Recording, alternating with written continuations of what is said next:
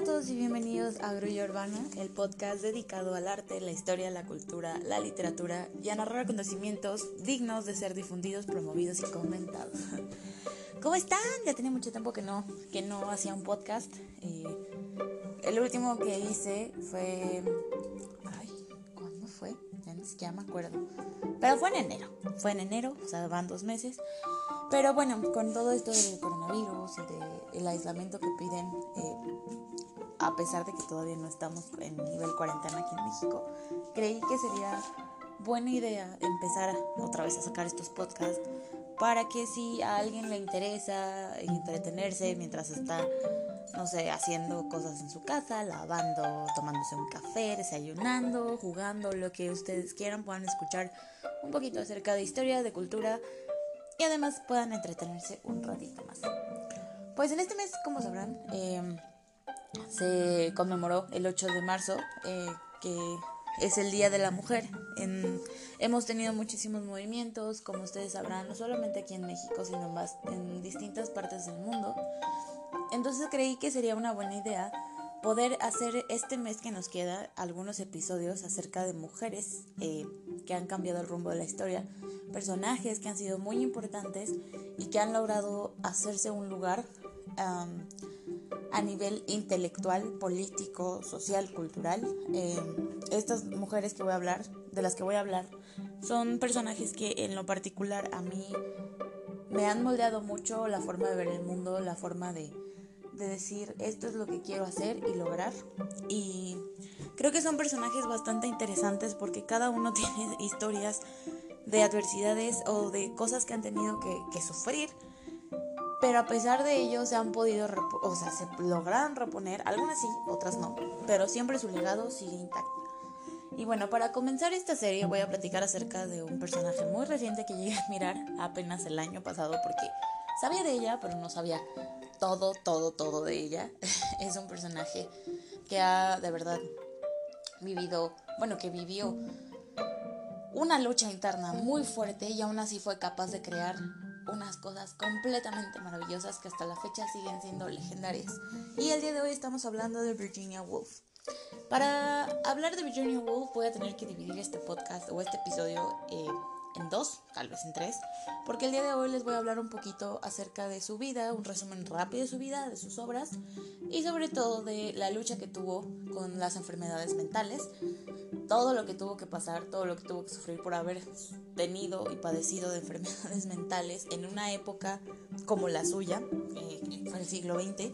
Y en el siguiente episodio les voy a platicar un poquito más acerca de su obra más detallada, porque... Eh, cada una de sus novelas tiene también de trasfondo mucho, no solamente de su estilo literario, que fue un estilo muy particular y que fue una de las representantes, ya hablaremos después, sino también de todo lo que estaba viviendo y todo lo que estaba pasando. Hay un porqué de cada novela y de cada segmento y es una cosa maravillosa, pero eso sí también necesita ser como explicado en otro video por si ustedes les da la curiosidad sobre todo porque creo que una de las mejores formas de comenzar a leer un libro, entenderlo y realmente no querer soltarlo, es interesándose primero por la vida del autor o la vida de cada novela. A mí esa es una de mis formas favoritas para poder leer. Si yo me entero de la vida del autor y se me hace interesante, considero que su obra también lo va a hacer. Entonces, pues vamos a comenzar y les voy a dar un pequeño resumen acerca de Virginia Woolf. Y bueno, eh, Virginia Woolf fue una figura destacada del modernismo literario del siglo XX. Su nombre verdadero es Adeline o Adeline Virginia Stephen. Nació en Londres el 25 de enero de 1882 y fue la tercera de cuatro hermanos. Su papá era Sir Leslie Stephen, un destacado crítico literario, historiador y alpinista famoso, mientras que su madre era Julia Duckworth, miembro de una familia de importantes editores. Todos los hermanos de Virginia y Virginia misma crecieron en un ambiente frecuentado por artistas, literatos, políticos y una gran cantidad y una gran biblioteca, perdón, que se consideraba era el tesoro de la casa. Imagínense nada más ese me imagino un cuarto completo lleno de libros, sus papás teniendo esta vida y este mundo literario, todas las obras que pudieron tener alcance en una época en donde los libros y el acceso a ellos tampoco era todavía tan, tan fácil.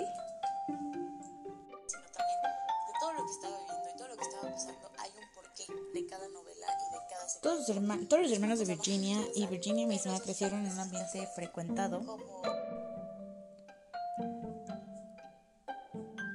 por artistas, literatos, políticos y eh, una gran biblioteca, como les había dicho.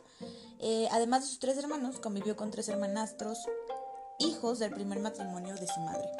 Aquí es donde empieza la, la historia interesante y la trágica vida de Virginia Woolf, porque dos de estos hermanastros, ella llega a afirmar en varios, en muchos de sus textos, a insinuarlo, em, llegaron a abusar sexualmente de Virginia Woolf. Eh, esto crea o empieza a crear una brecha para sus enfermedades mentales, para como desencadenar estos episodios.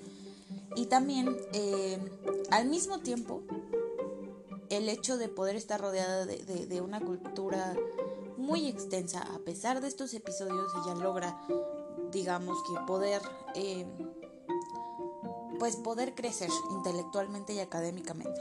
A los nueve años crea una especie de periódico familiar titulado The Hyde Park Gate News. Cuando tenía 13 años, en 1895, su madre muere por una fiebre reumática. Desde entonces, comienza oficialmente a sufrir estos estados anímicos depresivos que se convierten en crónicos, lo que hoy estaría diagnosticado como trastorno bipolar. Sin remedio, su vida estuvo marcada por esos episodios y llegó y la, llegó a doblegar en múltiples temporadas. la, la, obligó, perdón, a, a, permanecer múltiples temporadas encerrada en casas de reposo que en realidad ahora serían conocidas como psiquiátricos. Su enfermedad se agravó por el,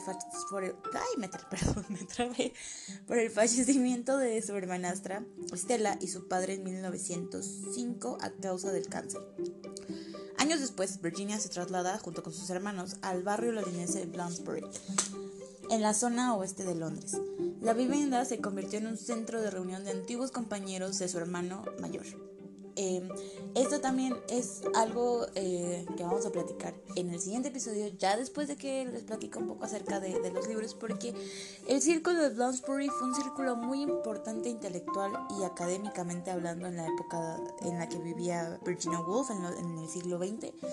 Se, fue un círculo... Em, muy destacado de personajes muy importantes como Lytton Strachey, que de hecho Lytton Strachey era un amigo muy querido de Virginia Woolf. Eh, incluso hay un libro muy bueno que se llama 600 libros desde que te conocí, que son todas las correspondencias entre Virginia y Lytton Strachey. Y es muy bonito porque al inicio uno pensaría que en realidad eran como pareja o algo parecido porque, o sea, su cercanía era muy, muy, muy, muy familiar, ¿no?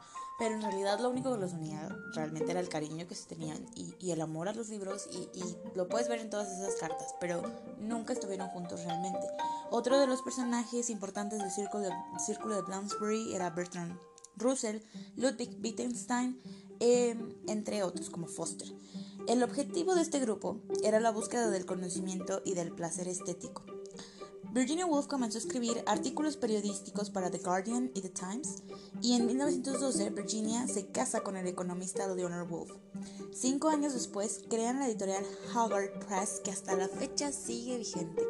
Y también les voy a platicar de esa mañana, no mañana no, en, en, unos próximos días, ya nada más que termine el guion, acerca de esa editorial, porque de verdad es una cosa maravillosa. O sea, los, este editorial no solamente editaba y publicaba libros de Virginia, sino que también publicaba obras de Catherine Mansfield, Mansfield y T.S. Eliot. Entre sus principales obras, la primera con la que oficialmente salió como escritora fue Brescia, eh, que es una obra de teatro publicada en 1908. Después sigue Fin de viaje en 1915, Noche y día en 1919 el cuarto de Jacob en 1922, Una habitación propia, el cual es un tratado de feminismo muy bonito porque es un ensayo, no es un tratado, perdón, es un ensayo en donde Virginia argumenta que para que una mujer pueda ser y desarrollarse profesionalmente y, y sí, como, como, Como escritora es necesario que tenga independencia económica y que tenga una habitación donde pueda escribir. Es un ensayo muy bonito, también te lo recomiendo muchísimo. Eh, y bueno, es con el, libro de la señora Dalloway, publicado en 1925, que logra un éxito rotundo. El libro abarca solo 12 horas en donde explora la personalidad de la protagonista Clarissa Dalloway. Y desde entonces ella se volvió famosa porque empieza este estilo eh, literario que empieza a predominar en casi todas sus obras, que es el mezclar la realidad con los pensamientos y es como si cuando la leyeras te fueras directamente a la, mente del personaje mientras vas viviendo lo que ella va viviendo.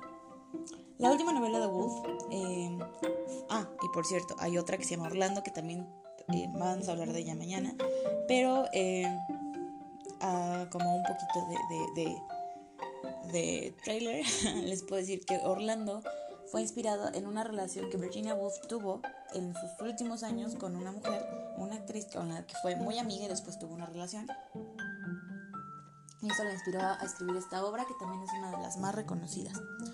La última novela de Woolf fue llamada Entre Actos y fue publicada póstuma, posterior a su muerte en 1941. Fue la última novela que terminó, sin embargo, que no pudo corregir antes de haber fallecido. Ahora, a sus 59 años, después de lidiar con múltiples problemas depresivos y múltiples enfermedades mentales, incapaz de hacer frente a su desesperación, el 28 de marzo de 1941, eh, Virginia Woolf sale de su departamento, se le coloca el abrigo lleno, llena los bolsillos de piedras y se avienta en el río Us. No sé si se dice o es Us. Eh, Virginia sufrió muchos colapsos mentales antes de esto, que comenzaron a desencadenarse, como habíamos platicado, a raíz de la muerte de su hermana y su madre. A los 15 años sufre su primer episodio, a los 22 años, sufriendo también la muerte de su padre e intentando por una temporada, eh, es internada por una temporada. Es después cuando se muda a Bloomsbury que conoce, como platicamos ya, a Leonard Wolf y se casan y a primera vista el matrimonio se veía sano y lleno de amor, de cariño, un matrimonio como como se esperaba que fuera. Sin embargo, visto más a detalle, la, inestabilidad de Virginia abrió una brecha muy grande entre ellos dos. no, ahora va la parte, pues la parte más intensa de esta, de esta historia. Y vamos a hablar acerca no solamente de la, enfermedad de Virginia Woolf, sino de la enfermedad, de lo que era tener una enfermedad mental en esa época y de los malos diagnósticos que, se, que se que se practicaban, o sea, de, la mala suerte que tenían las personas de sufrir ese estilo de condiciones y enfermedades en una época todavía no tan avanzada como la tenemos ahora y que hasta la fecha a veces todavía eh, no están, no están, no están tan bien diagnosticada y no está tan bien, digamos que reconocida por la sociedad. Virginia fue diagnosticada erróneamente a una edad muy temprana. Desde los 13 años fue apodada Matt, que significa eh, loca, y los doctores no tardaron en asegurar que tal era su diagnóstico. El diagnosticar de manera errónea una enfermedad era muy común en el siglo XX, y las enfermedades mentales terminaron siendo generalizadas y diagnosticadas bajo el término de neurastenia, que podría traducirse como debilidad nerviosa o mental. Con un trastorno Mal diagnosticado, Virginia pasó el resto de su vida luchando con cada uno de los cuadros que presentaba y temiendo el día en el que el siguiente apareciera. Años después, se pudo llegar a la conclusión y descubrimiento de que Virginia Woolf era maníaco depresiva. Esta depresión fue probablemente esta depresión fue probablemente em, desencadenada em, por los múltiples episodios trágicos que sufrió, tales como la muerte de sus seres queridos y los abusos sexuales que vivió por sus medios hermanos.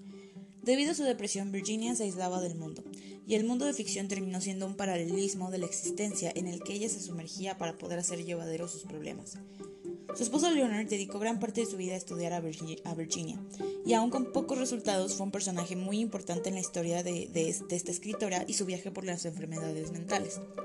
Leonard pronto descubrió que mientras Virginia escribía una novela, se encontraba cuerda y en un estado de concentración maníaco total.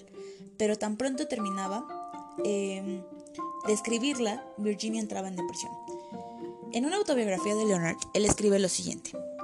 Estoy seguro de que, cuando tiene una crisis nerviosa, había un momento en específico en el que pasaba de sana a enferma, En todos sus cuadros de crisis habían dos etapas que son técnicamente llamadas maníaco-depresivas. En la etapa maníaca, ella estaba constantemente exaltada. Su mente corría, hablaba alto y rápido, y en el punto más alto de la crisis, tenía alucinaciones y decía escuchar voces, por ejemplo, en el segundo ataque, ella llegó a decirme que escuchaba a los pájaros que se encontraban fuera de su ventana hablando en griego. Era violenta con las enfermeras y durante su etapa depresiva todos sus pensamientos y emociones eran completamente lo contrario a lo que eran en su etapa maníaca. Aunado a esto, Virginia tuvo la mala suerte de tener doctores que realizaban tratamientos experimentales completamente fuera de lugar. Su psiquiatra, George Savage, por ejemplo, estaba casado con la idea de una teoría médica conocida como teoría de infección focal, la cual era la creencia de que las enfermedades mentales junto con otros problemas de salud eran causados por infecciones en los dientes. Savage estaba convencido de que la inestabilidad mental de Virginia se debía a un nido de bacterias ubicado en las raíces de sus dientes, y en el intento de curarla, mandó a removerle tres de los dientes en el año de 1922, lo que llevó a Virginia a verse obligada a utilizar prótesis de dientes. Virginia escribía acerca de este desafortunado acontecimiento en múltiples entradas de sus diarios.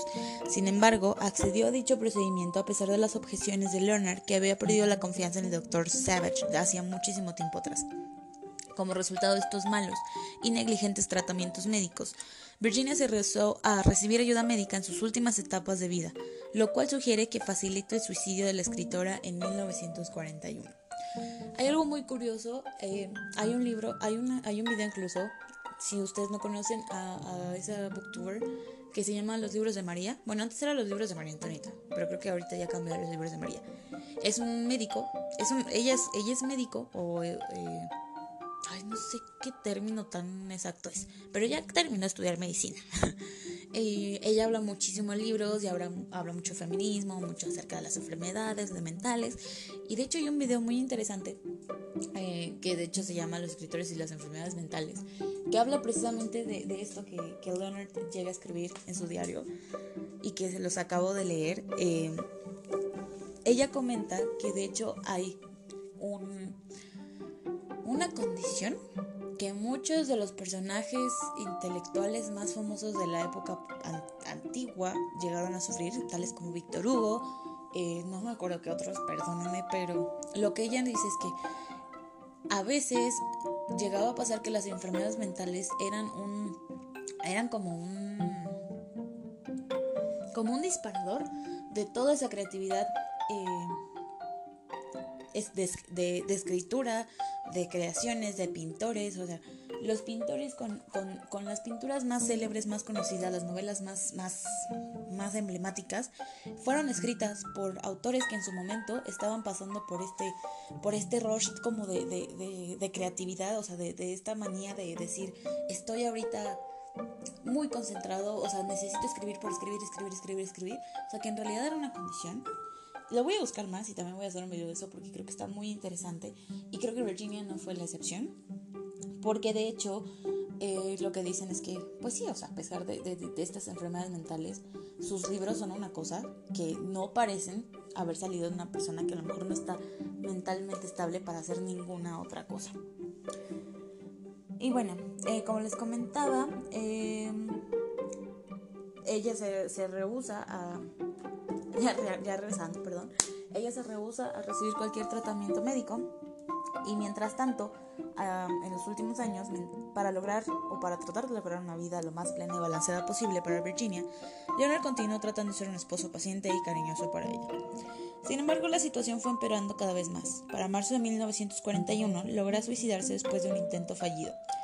Virginia le deja una carta a Leonard haciéndole saber que temía volverse loca de nuevo y junto con otras cosas le pide a Leonard que destruya todos sus papeles. En las últimas líneas para su marido dicen lo siguiente: Todo se ha terminado para mí, excepto la certeza de su bondad, de tu bondad. No puedo continuar echando a perder tu vida. No creo que hayan dos personas que puedan ser más felices de lo que hemos sido tú y yo. Dicho esto, fallece y me parece que es encontrada después de eh, unas semanas después eh, Leighton Strachey trató por todos los medios de que no se publicaran sus obras tal cual em, Virginia llegó a pedirlo, Pero pues, sin embargo, obviamente muchos de los... Muchos de, de, los... Muchos de los escritos póstumos salieron a luz tales como sus cartas. La verdad es que yo admiro mucho a este personaje porque creo que era una persona que no pensaba realmente en sí. O sea, trató de, de, de, salir adelante con sus enfermedades mentales, pero siempre con una meta de por medio que era poder escribir y escribir para el mundo. Y de hecho, para terminar este podcast, les voy a leer un fragmento de lo que escribe acerca de las para las mujeres del, futuro. Es una carta que está dedicada a las mujeres del futuro y que creo que es de las cosas más bonitas que he podido leer porque de verdad que mientras lo leía yo me imaginaba a Virginia escribiendo muy tranquilamente en un escritorio dedicando esto y, sin saber realmente lo que deparaba el futuro, escribiendo esto porque sabía cuál era la condición y su forma de, de, de luchar pues fuera, era esa precisamente, era hablar dentro de lo que ella conocía. Y bueno, este fragmento es eh, del libro del ensayo de una habitación propia y dice lo siguiente. Te pediría que escribas libros de todo tipo, sin arredrarte a ningún tema, no importa cuán trivial o cuán vasto parezca. Espero que cuentes con dinero suficiente para viajar y disfrutar de tiempo libre, para contemplar el futuro o el pasado del mundo, para quedarte soñado por un libro y divagar por las calles, y dejar que la corriente de tu pensamiento se sumerja en la profundidad del río. Pues de ninguna manera te limito a la ficción. Si quisieras complacerme, y hay miles como yo, escribirás libros de viajes y aventura, e investigación y academia, y de historia y biografía, y de crítica y filosofía y ciencia. Al hacerlo seguramente beneficiarás al arte de la ficción, pues los libros tienen una forma de afectarse entre sí. díganme si no hay un fragmento más bonito que ese. Para dedicarle a sus hijos, no solamente a, las mujeres, sino a sus hijos, a sus hermanos, a sus amigos, a sus seres queridos.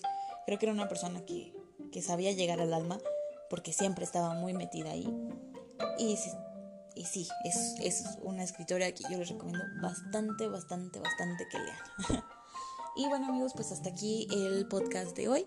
Espero que tengan un domingo muy entretenido, muy padre, que se la pasen muy bien y hagan caso de las eh, indicaciones sanitarias, lávense mucho las manos, eh, busquen videos de cómo hacer gel antibacterial si ya no encuentran eviten ir a eventos masivos. Ahorita que en México podemos prevenirlo, no se trata de que ya esté mal, sino que podemos prevenirlo para no terminar en una situación como Italia o España, que afortunadamente nos agarró el coronavirus en una época en la que ya está un poquito más eh, controlado y que ya se sabe un poquito más de la enfermedad, pero creo que aún así es mejor que si tienen muchas ganas de abrazar a sus seres queridos, nos resguardemos un poco en casa para poder hacer esto de manera responsable y que pronto podamos volver a estar haciendo las actividades de siempre. Y pues bueno, eh, muy pronto voy a subir la segunda parte que va a ser las obras de Virginia Woolf para que también puedan tener un poco de recomendaciones. También les voy a decir cómo conseguir los libros. Ahorita, por ejemplo, a lo mejor están eh, en cuarentena, si llegan a escuchar esto en alguna otra parte del mundo. Eh, cómo descargarlos en internet, cómo poder encontrarlos, para que tampoco sea como que, no sé, algo que afecte los bolsillos, porque sabemos que a veces los libros son un poco caros. Y pues muchísimas gracias por haber escuchado estos pequeños minutos de podcast y nos vemos en el siguiente episodio. Bye bye.